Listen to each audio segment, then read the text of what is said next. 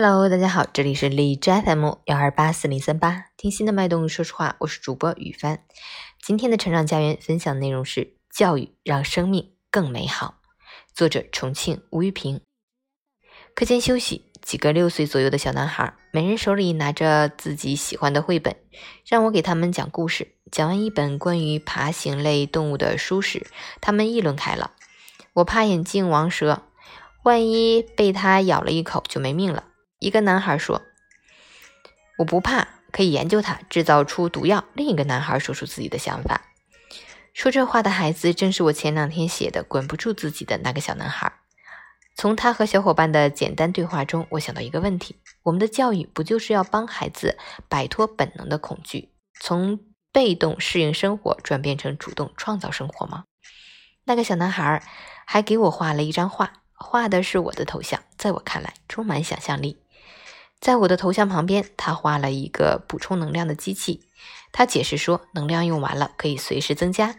他说我是超能量的人。我问他为什么，他说我看起来很壮。我又问他画中的小人是什么意思，他说代表着一种能量进入我的身体，可以让我变得很强大。这孩子应该是看了动画片和相关的游戏才有如此想法。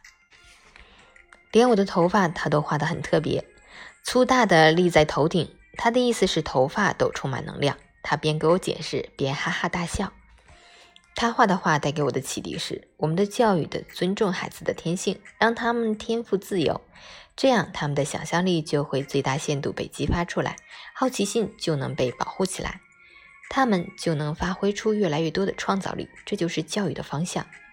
西班牙著名教育家巴勃洛·毕加索有一句名言。生命的意义就是找到你的天赋，生命的目标就是把你的天赋送给别人。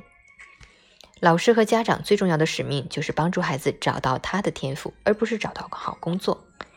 也许老师和家长定义好工作能够让孩子过上衣食无忧的富足生活，但并不代表就是孩子真正幸福所在。我理解的好工作是能够让自己的天赋发挥的淋漓尽致的工作。在这样的工作中，人已经和工作融为一体，并没有感觉自己是卖苦力，而是让自己的生命绽放，哪怕身体上累一点，精神却是愉悦的，心灵是快慰的。因而，我们的教育在这方面是大有可为的，让孩子在学会生存的基础上，过上真正属于自己的生活。我们的老师和家长首先应当做好榜样，要去追求自己的生活，虽不能至，也要做到心向往之。不仅要向孩子传授知识，更要向孩子呈现出一种美好的生命态。唯有如此，我们的教育才能让孩子的生活更精彩，生命更美好。二零二一年二月二十六日。